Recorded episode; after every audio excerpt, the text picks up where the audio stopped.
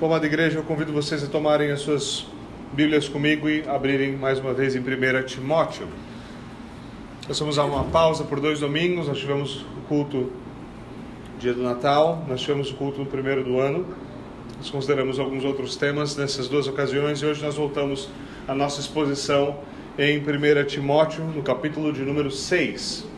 1 Timóteo, capítulo de número 6. Nosso texto de hoje ele se estende do versículo 3 até o versículo de número 5. Eu convido vocês a ouvirem a leitura da palavra de Deus, a ouvirem com atenção e com fé, e assim diz o Senhor. Se alguém ensina outra doutrina e não se conforma com as sãs palavras de nosso Senhor Jesus Cristo e com o ensino segundo a piedade, este é orgulhoso e não entende nada mas tem um desejo doentio por discussões e brigas a respeito de palavras. É daí que nascem a inveja, as disputas, as difamações, as suspeitas malignas e as polêmicas sem fim da parte de pessoas cuja mente é pervertida e que estão privadas da verdade, supondo que a piedade é fonte de lucro. E amém. Senhor, nós pedimos pela iluminação do Teu Santo Espírito Pedimos que o Senhor nos ajude a compreender a tua palavra, a processá-la, a vivê-la. Por favor, Senhor, abençoe o ministério da palavra para que ele seja frutífero em nós, no nosso coração. É o que nós te pedimos por Jesus Cristo. E amém. Bom, meus irmãos, o que nós temos aqui é Paulo voltando a falar sobre os falsos mestres na igreja. Esse é o problema que ele já tratou no capítulo número 1, tratou no capítulo número 4, essa é a terceira vez que ele fala sobre os falsos mestres. Além disso, ele fala também sobre a piedade, o entendimento de piedade que é apresentado aqui e sobre dinheiro. Ele apresenta então um sumário aqui do que é o falso ensino, do que é o falso mestre e da sua falta de compreensão e do interesse em controvérsias que caracterizam essas pessoas. Mas o problema aqui não é apenas o falso ensino como uma coisa abstrata, mas uma falha objetiva em aceitar e viver de acordo com a verdade divina. Há uma rejeição objetiva do, da verdade divina. Paulo diz que por rejeitarem aquilo que é são, por rejeitarem aquilo que é saudável, a sã doutrina, a mente desses homens ela putrefou, ela apodreceu, ela parou de funcionar como deveria. Eles se tornam cegos, estúpidos espiritualmente e não compreendem o que é verdadeira piedade. Eles começam a dizer que piedade é uma coisa completamente diferente. Piedade é um meio de se obter lucro. O que acontece então é que a sua própria vida é marcada pelo contrário do que é piedade, por impiedade. Paulo ele nos deixa essas coisas com o objetivo não apenas de de nos instruir para que nós possamos identificar tais homens, tais coisas, mas também para que nós atentemos para essas coisas em nossas próprias vidas, para que nós percebamos a importância do, da sã doutrina, da verdadeira, do verdadeiro evangelho, em oposição ao, a uma falsa doutrina, para que nós aprendamos a nos apegar com o ensino que leva à piedade, que conduz à verdadeira piedade e que segundo Paulo, resulta em verdadeira piedade. Então, isso é basicamente o que Paulo nos apresenta aqui. Esse é o seu sumário final sobre os falsos mestres. Nós estamos no final da carta. E, mais uma vez, ele aqui está falando sobre falso ensino, sobre falsos mestres, falsas doutrinas. O apóstolo aqui nesse seu sumário final, ele ajuda, ele tenta nos ajudar a compreender o que, que é, a, qual a característica, o que caracteriza o falso mestre, o falso ensino. Ele diz primeiro que uh, uma, um dos pontos que ele tenta deixar claro aqui é que este é outro ensino, certo? Esse é outro ensino. Com isso, ele não quer dizer que toda diferença doutrinária deve ser entendida como falso ensino, certo? Não é porque existem diferenças doutrinárias. Isso é algo que no, no nosso, nos nossos círculos reformados tem se tornado uma, uma questão significativa na última década. É, muitas pessoas tendem a dizer, olha, você só é reformado se você concorda comigo, certo? Eu sou o bastião da fé reformada. Então, se você não concorda comigo, então você não é reformado. Isso é certo? Se você ler, sei lá, dois livros sobre a história do pensamento reformado no século XVI, você muda a sua opinião, certo? Nas 30 primeiras páginas desse livro. Isso é absurdo. É, isso é absurdo. Claro que existem, existem coisas que caracterizam o que é ser um reformado ortodoxo, ou verdadeiramente reformado historicamente. Existe tal coisa, as confissões estão aí, nos ajudam a fazer isso certo? Ser reformado e ser confessional são duas coisas que estão muito próximas, mas nós estamos ficando cada vez mais puxados para isso. Nós aplicamos isso a outras, a outras áreas da vida também. Então, se você não é tão, ah, ah, tão ah, libertário quanto eu nas minhas posições, então provavelmente você é um esquerdista. E, e nós gostamos de toda essa brincadeira. Nós devemos ser cuidadosos, bem cuidadosos, bem cuidadosos com isso. Ele não está dizendo que qualquer diferença doutrinária deveria ser caracterizada como falsa doutrina, certo? Ele não quer, não, não é isso que é falso ensino. A medida não é todos que discordam de mim, não entendem nada de teologia e são hereges, falsos mestres, deveriam ser excomungados. Paulo está dizendo que essa é uma doutrina que não está de acordo, não se conforma com as sãs palavras do nosso Senhor Jesus Cristo. E isso não quer dizer que não existam ah, dificuldades doutrinárias a serem resolvidas. De novo, Paulo ele não está falando de meras diferenças, ele não está falando de pontos menores de doutrina. Ele não está falando sobre se você, eh, eh, quão otimista você é em relação ao avanço do reino no futuro. Ele está falando sobre o ensino que não é saudável. A sã doutrina, aquilo que é saudável, que é são, e aquilo que não é são. E por que isso não é são? Isso não é são porque não está de acordo com o Evangelho de Jesus Cristo, com o ensino de Jesus Cristo. Ele fala, não está de acordo com as palavras do nosso Senhor Jesus Cristo. O que ele quer dizer por isso? Olha, obviamente ele não quer dizer que você deveria pegar uma daquelas Bíblias com as palavras de Jesus em vermelho, certo? Então você prestar atenção e qualquer pessoa que diga qualquer coisa que não está, não parece estar de acordo com as palavras em vermelho, aí tem um problema. As, as palavras em preto, tudo bem não tem problema. Porque não foi Jesus que disse, certo? Não foi Jesus que escreveu aquelas palavras, ele não escreveu nenhuma das palavras, certo? Tudo é, tudo é relato de testemunhas oculares que viveram com ele. Certo? Homens autorizados por Deus, inspirados por Deus a falarem. E falaram autoritativamente daquilo que falaram. Paulo não está tentando reduzir aqui a um mínimo denominador, é, denominador comum doutrinário. Não é esse o seu objetivo, certo? Esse não é o único critério de avaliação.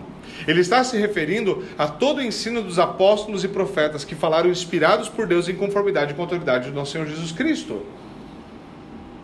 É disso que ele está falando. E isso é muito importante. Ele está falando, não pode haver outro, e nós devemos ser cuidadosos com esse outro. Isso é muito importante porque muitas vezes nós nos esquecemos de uma coisa muito simples pensamentos têm consequências. A maneira como você pensa, você entende as coisas, a maneira como você imagina as coisas. Veja, sua mente, sua vida, não interessa se você está pensando certo ou está pensando errado. Não interessa se sua lógica é péssima. Não interessa que você é completamente irracional. Certo? Ela fala, não, mas eu tinha muita certeza. Mas, viu, manicômios estão cheios de gente que tem certeza de um monte de coisa. Não se trata só disso. O fato continua sendo que pensamentos vão ter consequências. Pensamentos vão ter consequências. E falso ensino, usando a mesma lógica, tem também suas ramificações e também vai ter um determinado fruto a ser colhido. Pensar, acreditar e supor coisas completamente contrárias às Escrituras vão nos levar a problemas significativos. Isso tem sido verdade na igreja por muito tempo. Nós podemos ver o fruto disso, as consequências disso por muito tempo. Olhe, por exemplo, como nós, como nós fraquejamos em defender posições bíblicas sobre o papel da mulher e o papel do homem na sociedade. Veja os resultados disso. A fraqueza doutrinária foi um problema. Curiosamente, muitas pessoas acham que a gente precisa de menos doutrina, porque se a gente tiver menos doutrina, as coisas ficam um pouco mais fáceis, é, é melhor, certo? De a gente se enturmar, de a gente ter mais comunhão. Não. Toda divisão que existe no nosso meio é exatamente porque há pouca doutrina. Veja bem, no século XVI, principalmente começando com a Confissão de Fé Escocesa, certo? Com John Knox, o que você tem é simplesmente explode uma bomba e todo mundo começa a escrever Confissão de Fé. Knox na Escócia, Guido de Bré nos Países Baixos, certo? No Palatinado, na atual Alemanha, você tem Ursinus escrevendo o Catecismo, você tem Bullinger escrevendo a Segunda Confissão Helvética, você tem e essas são só os exemplos mais conhecidos, certo? Um autor recente está fazendo, está, compilou um livro, já foi publicado. Se algum de vocês um dia quiser me dar um presente, essa, essa é a minha dica, certo? É. Existe uma coletânea de confissões de fé, catecismos e confissões reformadas compostos no século 16 e 17. Ele compilou todo, tudo que ele encontrou e traduziu para o inglês. Confissões de fé reformadas e catecismos do século 16 e 17. O total foram basicamente 4 mil páginas de documentos divididos em quatro volumes. 4 mil páginas, quase 4 mil, vai lá, 3.600, 700, em quatro volumes. Sabe uma das coisas que é surpreendente sobre esse livro? A quantidade de doutrina que tem ali, mas a quantidade de uniformidade doutrinária que ele tem. Eles não estavam com medo de pensar teologicamente, e isso não quer dizer que simplesmente eles se dividiram, bem pelo contrário. Bem pelo contrário. Nós fazemos esse tipo de suposição tola e chegamos a, obviamente, mais uma vez, pensamos tolice e colhemos tolice. Isso é muito importante para nós. Por quê? Porque algo que pode parecer inofensivo pode parecer inofensivo, algo pequeno, mas é contrário às escrituras, pode ter efeitos catastróficos. Uma doutrina que diga, não, mas é só esse detalhe aqui que é diferente. É um problema.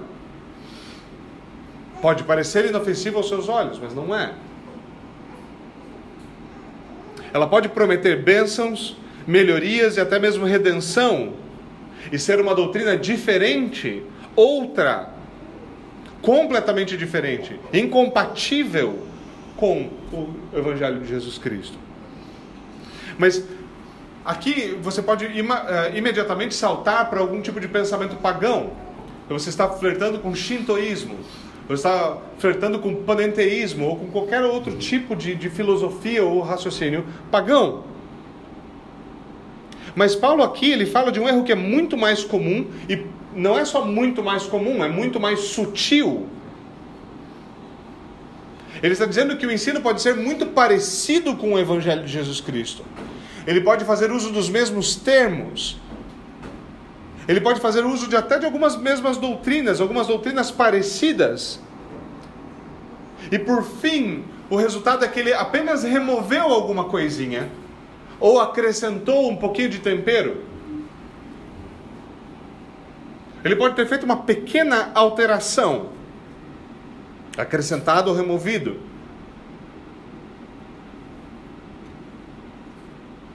E qual é o resultado disso?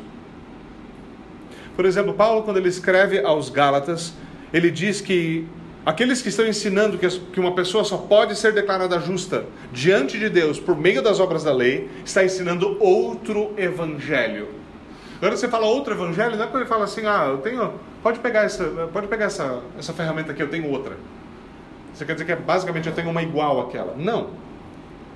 Quando Paulo fala outro evangelho, lembre-se, é no contexto de Gálatas, capítulo 1, ele diz: ainda que um anjo do céu se manifeste, ainda que um anjo do céu se manifeste e anuncie um evangelho diferente do evangelho apostólico, que ele seja amaldiçoado por Deus por ser outro evangelho. Paulo está sendo claro que isso aqui não é possível então, alguns desavisados às vezes olham para a história da igreja e vão dizer: ah, por que tanta briga? Porque é importante. Talvez algumas delas não deveriam ter acontecido como aconteceram. Ok, nós vamos concordar aí. Mas dizer que essas brigas, ou que a, a quantidade de discussão e debate teológico era inútil, é loucura. É loucura do ponto de vista paulino. Paulo deixa claro é outro evangelho. E por que o exigir as obras da lei era outro evangelho, completamente outro. Qual era o problema aqui? O problema é que algo foi acrescentado à graça. Eles estavam acrescentando uma coisa, tudo a mesma coisa, só um extra. Você tem que obedecer tal ponto da lei. Você tem que ser circuncidado, senão. Senão não rola. Se você não for circuncidado, não vai dar certo.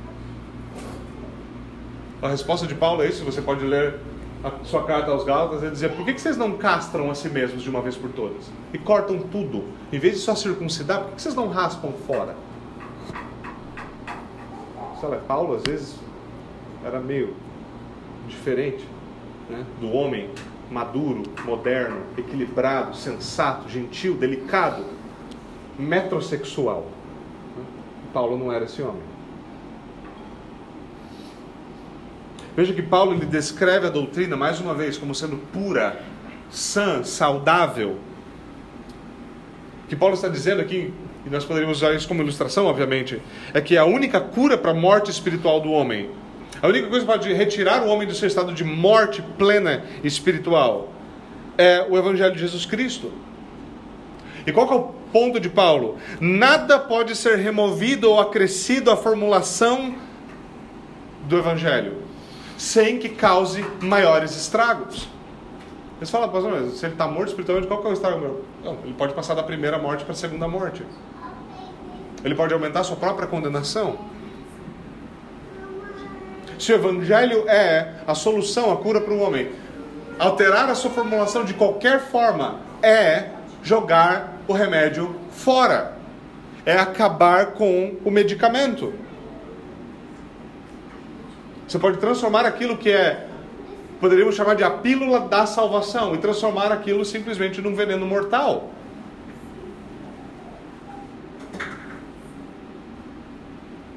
Acredite, de acordo com a justiça de Deus, certamente é muito pior ser condenado como alguém que distorceu o evangelho do seu glorioso filho do que ser condenado por não ter recebido e honrado esse filho.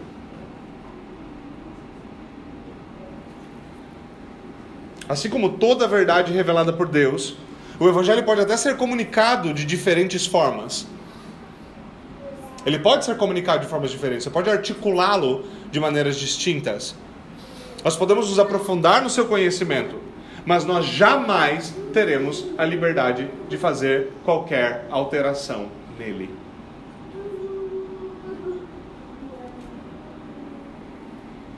E esse aqui é o argumento que Paulo apresenta em relação aos falsos mestres.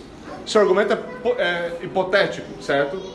Ele diz: se alguém, se qualquer um, abraçar um evangelho diferente, certo? Já é aquela velha estrutura de prótase e apódase, apódose, certo? Então ele fala: se isso aqui é verdade, então isso aqui, certo? Essa prótase, se isso aqui for verdade, então apódose, então isso aqui vai ser verdade também, certo? Você pode falar, ah, mas isso é só uma grande generalização. Né? O apóstolo Paulo está falando inspirado que essa é a realidade da coisa. Se isso, portanto, isso aqui. O apóstolo diz que o mestre de tal ensino, se ele abraça o ensino contrário, tal mestre, tal pessoa, tal pessoa que supõe ser o mestre, é estúpido espiritualmente. Ele é orgulhoso e Paulo diz, ele não entende nada. Ele não entende nada. Não entende nada. Ou seja, ele é orgulhoso, ele é presunçoso, eles acreditam que sabem tudo, que têm todo o conhecimento. Ou seja, eles pensam de si mesmos que eles são mestres no sentido pleno do termo. Não há nada que eu não tenha que aprender. Eu sou bom, eu sou inteligente, eu sou tudo. Eu ganho toda, eu ganho toda a argumentação. Eu sempre sei de tudo. E qual é o problema? O problema objetivo é que a escritura chama a pessoa que, é, que se apega de tal forma ao seu próprio intelecto do quê? De tolo. De tolo. Paulo diz, isso revela o quê? Que eles não sabem de nada. Eles não sabem de nada. Veja, Paulo é um que vai citar até mesmo poetas pagãos nos seus escritos nas escrituras para dizer algumas coisas. Certo? Ele faz isso. Mas está dizendo, aqueles que rejeitam o evangelho dessa forma, e não só o rejeitam, aqueles que o distorcem, ensinam um falso, um falso evangelho. Isso não é que eles têm algumas coisas. Não, eles são completamente estúpidos. Eles não sabem o que eles estão fazendo. Eles não sabem o que eles estão fazendo. O ponto de Paulo é simples. Afinal, como poderia alguém discordar da verdade? E está certo. Como alguém poderia discordar da verdade e está certo? Por que eu trataria uma pessoa que rejeita, ou melhor, não rejeita apenas, mas distorce plenamente o Evangelho? Positivamente deturpa o Evangelho. E trata essa pessoa como se ela fosse sábia. Bom, se ela fosse sábia, ela começaria não fazendo isto. Seria um bom primeiro passo em direção à sabedoria. Afinal de contas, se o temor do Senhor é o princípio do saber, deveria temer a Deus quando fosse fazer uso da sua palavra. E se você o temesse, verdadeiramente jamais teria distorcido sua palavra. Isso é algo surpreendente, porque nós vemos isso nos evangelhos, nós vemos isso nas escrituras, nós vemos pescadores, pastores de ovelhas, cobradores de impostos, nós vemos essas pessoas, pessoas simples, sem treinamento na alta teologia, recebendo o Senhor Jesus Cristo, crendo nele, seguindo ele. E nós vemos os teólogos, os eruditos da época, os escribas os fariseus. Os fariseus eram os homens mais piedosos da época. Nós vemos essas pessoas rejeitando Jesus Cristo. Os que mais conheciam as Escrituras. Nós temos efeitos similares nos nossos dias, quando você olha, por exemplo, para muito do que é considerado o alto escalão dentro da teologia, é, é, dentro da teologia, basicamente você tem uma boa parte de teólogos liberais. São homens que negam a ressurreição de Jesus Cristo, negam a ascensão de Jesus Cristo, negam o nascimento virginal, negam sua morte vicária. Certo? Homens que caçoam da Arca de Noé, caçoam de Gênesis de 1 a 11 como um todo, basicamente.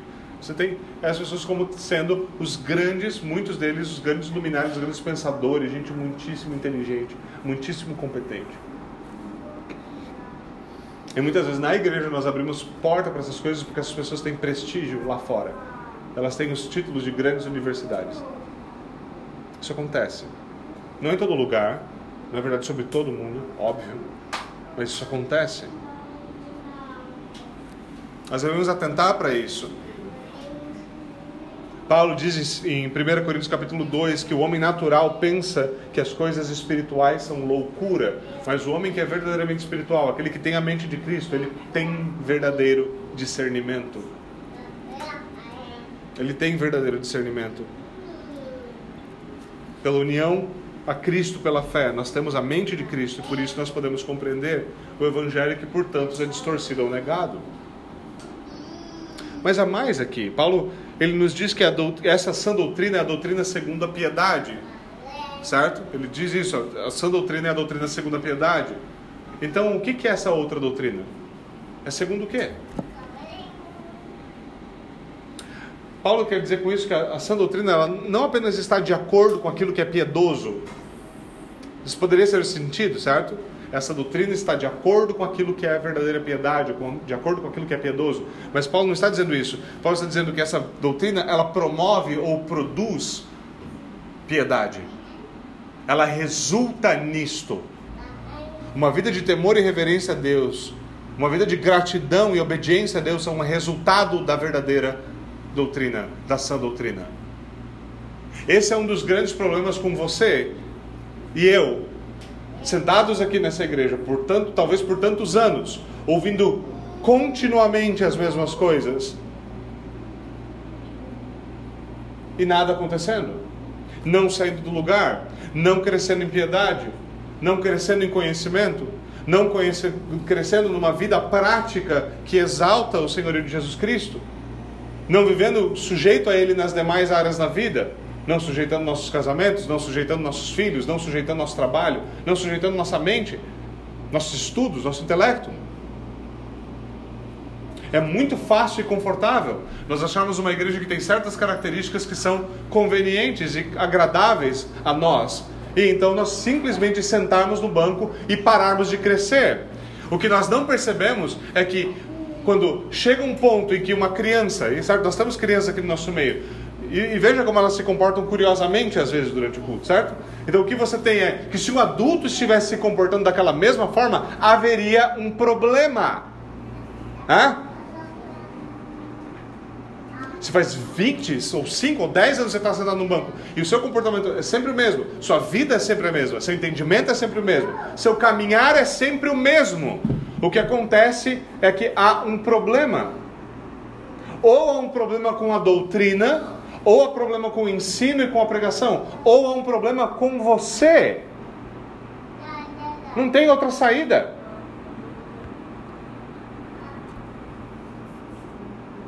Esse é um ponto que é estressado fortemente, não somente na Escritura, mas na história da igreja. Um dos primeiros pontos que Calvino faz nas suas Institutas, no livro 1, é esse. Verdadeiro conhecimento de Deus é viver em temor e obediência a Ele. Se você diz conhecer a Deus e você não vive nos termos que Deus apresenta para você, você é mentiroso. Você não conhece nada. É impossível que você o conheça e viva da maneira como vive. Se você o conhece, isso vai ser refletido de alguma forma. E é isso que Paulo está insistindo aqui. Verdadeira, a verdadeira doutrina é segundo a piedade. Ela não apenas está de acordo, ela promove e produz essa vida. Veja, isso é interessante por quê? Porque muitas vezes o falso ensino, ele também diz promover a piedade. Um dos exemplos ah, durante o período da reforma protestante foi o que? O velho argumento que diz que se, veja, se a doutrina da predestinação for verdade, se a certeza, se a doutrina da certeza da salvação fosse possível, se a salvação fosse realmente somente pela graça, então não haveria motivos para obedecermos a Deus. Esse é um argumento comum, foi usado mil vezes e continua sendo utilizado. Se a doutrina da predestinação é verdade, ah, então não muda nada. Eu posso ver como eu quero, porque eu sou predestinado. Se a doutrina da certeza da salvação é verdade, então eu tenho certeza, tá bom. Nada mais importa, eu posso fazer o que eu quero. Se a salvação é realmente somente pela graça e é só graça mesmo, então eu posso viver da maneira que eu quiser. Veja, esses são argumentos que os inimigos da fé usam contra a fé. E qual é o seu argumento? Veja, se essas coisas fossem verdade, se essas coisas fossem verdade, então você poderia viver como você quer. Não, você tem que negar essas doutrinas bíblicas. E abraçar uma vida na qual não existe predestinação, existe eu escolho a Deus. Não existe certeza da salvação, existe medo de ir para o inferno. Não existe graça, existe obras. Certo? E dessa forma, você essa opressão, esse, esse ensino vai te fazer obedecer da melhor maneira possível com a expectativa de um dia talvez poder, se Deus quiser, ser salvo. Mas pelo menos você vai andar na linha.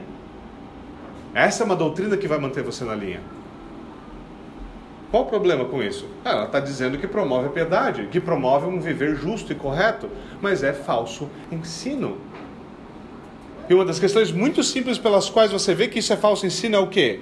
É porque os que pensam de tal forma, eles não conseguem compreender o princípio bíblico de que graça, segurança da salvação e gratidão pela misericórdia indevida, pela misericórdia imerecida de Deus na predestinação, são a única fonte verdadeira de obediência.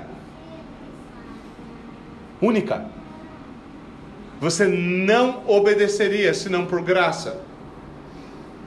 O princípio da obediência na fé cristã é o princípio de que porque você é grato pela graça, porque o que você recebeu é imerecido, porque você porque você recebe segurança apesar de não merecê-la.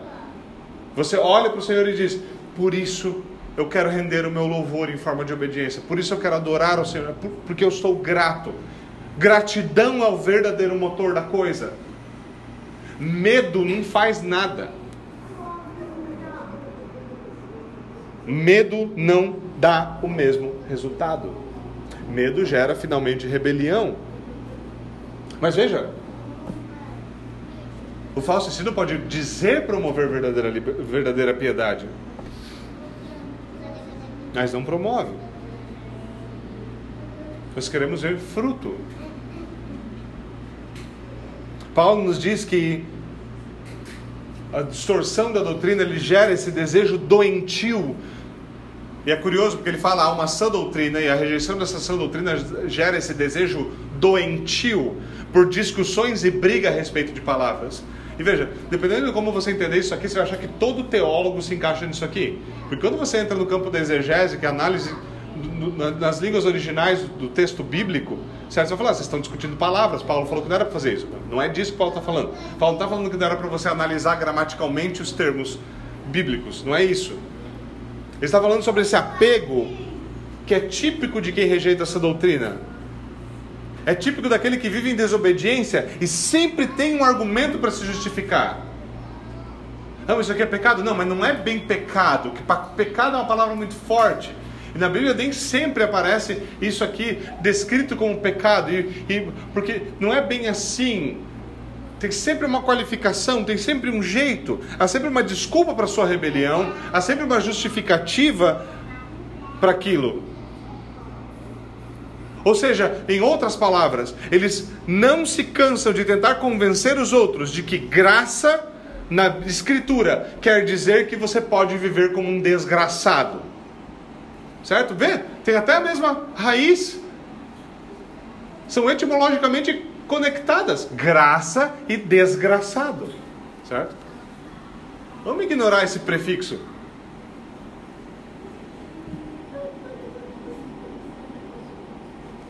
Então nós vemos o resultado dessa doutrina.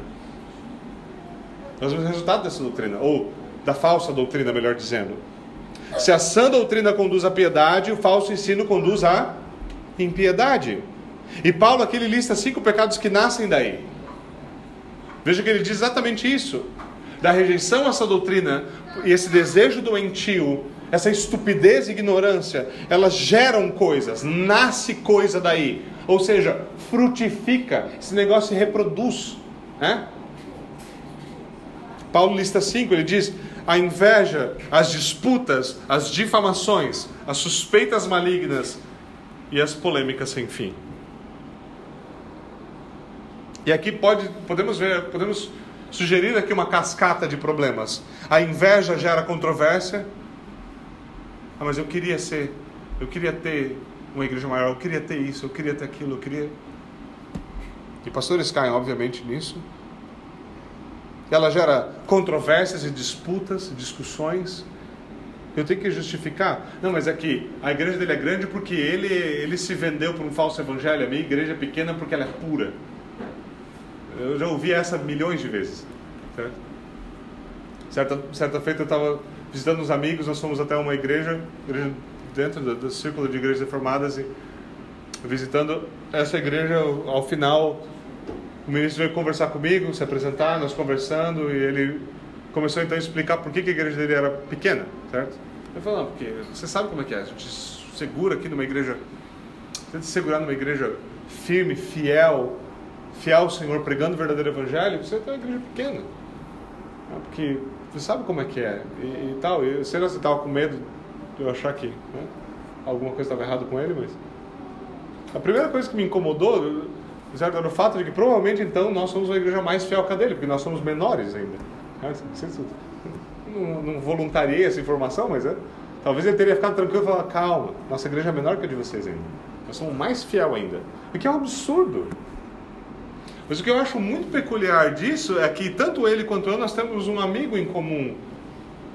Que quando estava aqui no Brasil, estava pastoreando igrejas pequenas, mas quando ele foi embora para sua nação é, de origem, certo? Ele, ele tornou-se pastor de uma igreja gigantesca.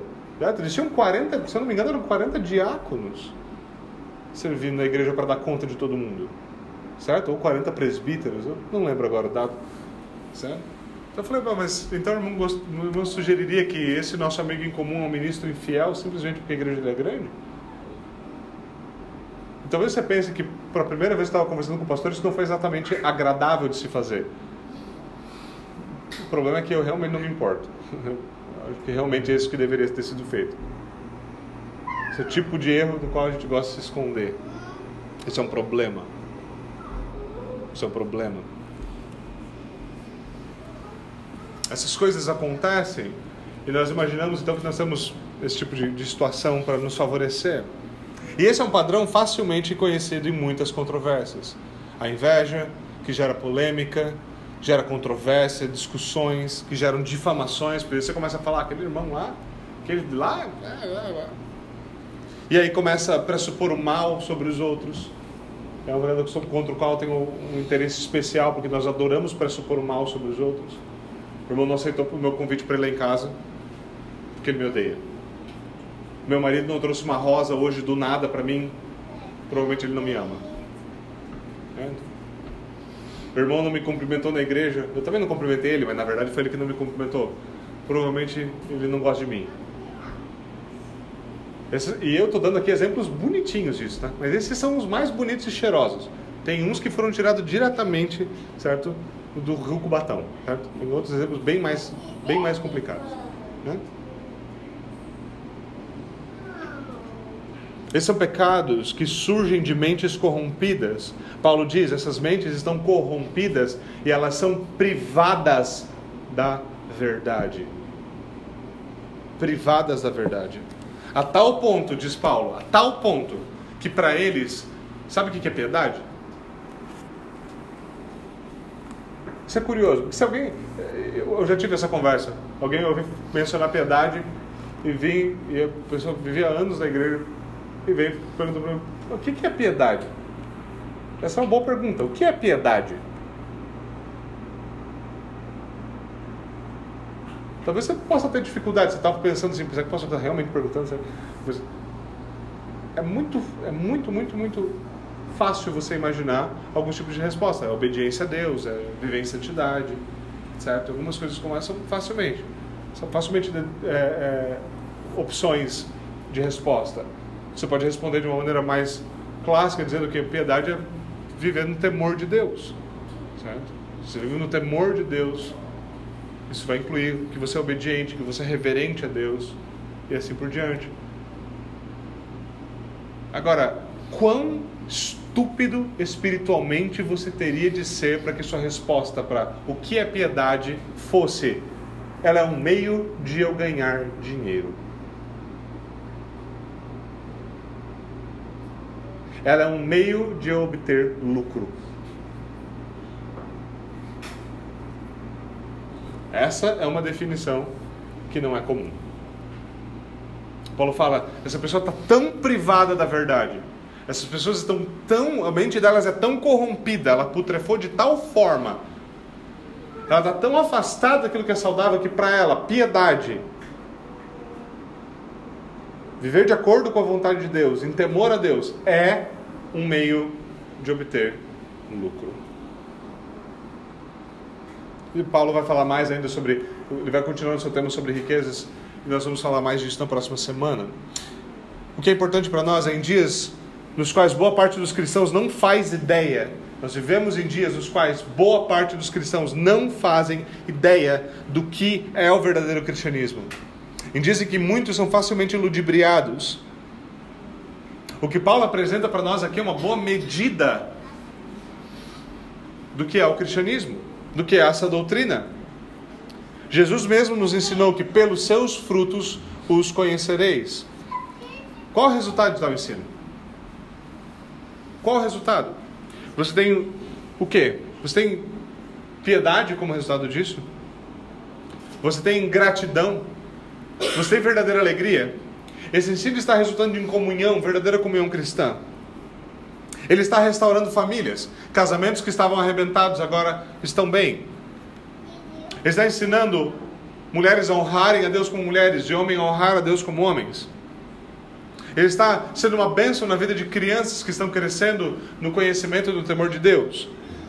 Ele está ensinando o povo de Deus a amar a Deus e viver de acordo com a sua vontade.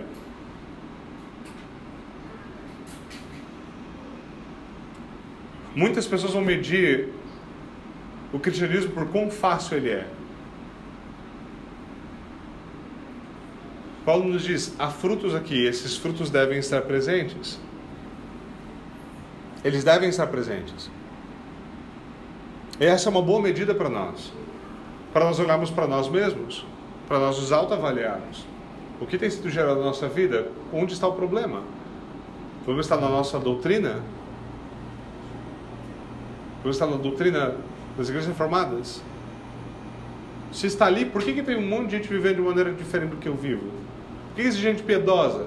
Por que existe gente que consegue viver em obediência a Deus? Consegue controlar sua própria língua, seu próprio coração, sua própria, sua própria mente, de maneira que honre a Deus? E por que, que eu não consigo? O que está errado? Além disso, note o tom de Paulo aqui.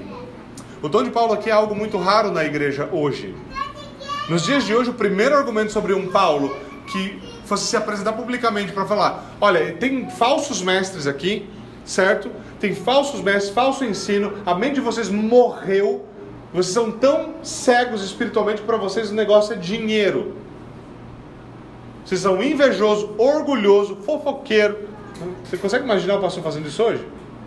Dificilmente. Dificilmente. Dificilmente. O tom de Paulo aqui é algo que é muito raro hoje.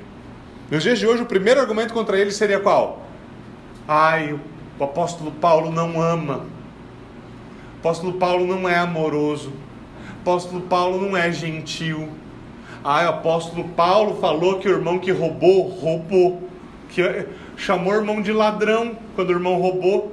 Acredita? Ou o argumento genial daqueles que vão dizer: ai, a doutrina divide. Gente é muito apegado doutrinariamente, a gente é dividido. Sabe uma das coisas que eu já percebi? Eu, eu, eu, ouço, eu já ouvi isso milhões de vezes. Nós, obviamente, temos um apego doutrinário, nós somos sérios com doutrina. Sério, sérios com doutrina. E eu já ouvi de gente que não é sério com doutrina várias vezes de que nós somos radicais, que não temos comunhão com ninguém porque nós nos apegamos demais à nossa doutrina. Sabe o que normalmente acontece? É, da nossa posição, nós temos facilidade de ter comunhão com um monte de gente que pensa diferente da gente. Isso é notoriamente verdadeiro. Mas aqueles que dizem que nós somos radicais e não temos comunhão, adivinha só quem não quer ter comunhão conosco de forma nenhuma.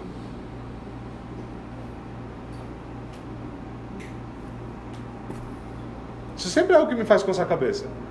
Quando a pessoa vem e fala, você é muito radical, não quer ter comunhão com ninguém, por isso eu não quero ter comunhão com você. Eu falo, mas, mas eu falei que a gente podia ter comunhão tranquilamente, apesar da nossa diferença. A única coisa que eu não ia fazer é fingir que não há diferença. Não vamos fingir isso. Se você quiser, a gente pode até conversar sobre essa diferença. E a gente vai se enriquecer por causa disso. Então, nossa comunhão vai ser benéfica para nós dois. Não. Porque você é muito radical, eu não quero ter comunhão porque você não gosta de ter comunhão com quem pensa diferente de você. Eu fico, como é que é? Mas é assim. Porque é um argumento fácil. É um argumento fácil. E essa é uma tática comum dos falsos mestres. Eles se revestem de uma falsa apresentação de amor. Sempre, sempre que você vê essas, essas encenações, esses falsos mestres são bonzinhos, delicados, coitados, são sempre atacados injustamente. Você nunca vê um bom, sabe, um, um bom match de, de luta com eles. Não tem boa argumentação. Não tem debate genuíno acontecendo. É sempre aquela, aquele vídeo do Valdomiro Santiago dizendo: Eu não estou aguentando mais. Muito ataque. Eu não sei porquê. Eu não estou aguentando mais. O choro mais crocodilar impossível. Mas eu não estou aguentando mais. Ah, filho, então arregaça as mangas e vamos logo pro ringue, filho. Vamos fazer alguma coisa, vamos debater teologia, vamos discutir por quê. Porque a sua doutrina fede a enxofre. É um problema. Hã? Mas não. Ele está ele tá muito, muito debilitado por causa dos ataques. Ele não pode debater doutrina. Assim, se qualquer pessoa ataca o ensino de uma pessoa que é gentil e delicada e amorosa, Pô, essa pessoa que está atacando esse ensino, obviamente está errada. Obviamente está errada. Imagina, o que, que é atacar um cara gente boa desse? Pode, só pode ser alguém mal intencionado. Não. Não. Pior que não. E o ponto que Paulo destaca aqui é sempre muito importante. Não se esqueça, não se esqueçam disso. Para o falso mestre, a lã é mais importante do que a ovelha. Não é sobre quão gentil, quão bonzinho, quão delicado. Não é sobre isso. É sobre a verdade do Evangelho. É sobre essa doutrina. É sobre vidas transformadas e o reino de Deus avançando em verdade sobre a terra. Mas para o falso mestre, a lã é mais importante do que a ovelha. Para o verdadeiro pastor, ele sabe muito bem a diferença entre uma ovelha e um lobo, e ele está pronto para matar os lobos. O falso mestre ele dá mais atenção à lã do que à ovelha. O verdadeiro mestre é aquele que ama as ovelhas e por amá-las, ele vai protegê-las dos lobos. Esse é um dos grandes problemas com muitos pastores que vão falar: ah, eu não entro em controvérsia, eu não debato, ah, eu não vou lidar com problemas doutrinários da minha igreja. Então Deus abençoe as suas ovelhas, porque elas estão sem pastor.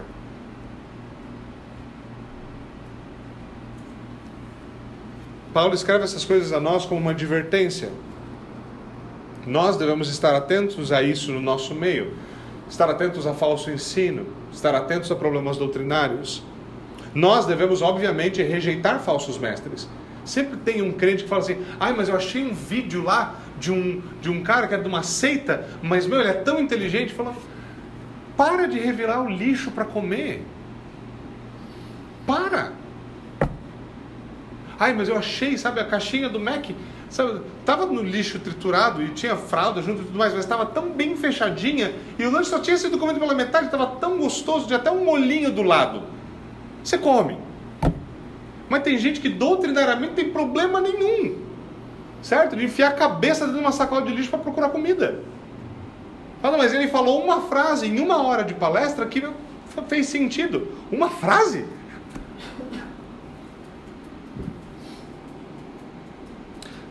Mas nós não devemos esquecer que isso não, não é um problema apenas externo a nós.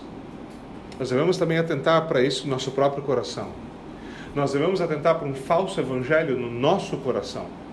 Um falso evangelho que engana você dizendo que está tudo bem com você, exatamente como você está agora, porque você está feliz, está tudo bem, você acabou de voltar de férias, você está tá, tá legal, está calor, certo? Tem picolé na geladeira, está tudo lindo. Você está numa igreja saudável. Está tudo bem. Não há mais batalha contra o pecado. Não há mais que crescer espiritualmente. Não há mais que aprender. Não há mais nada. Está tudo bem. Não. A falsa ideia de que eu não preciso resguardar o meu coração de inveja, difamação, pressuposição do mal, de que eu sou completamente ileso a qualquer desses ataques. Não.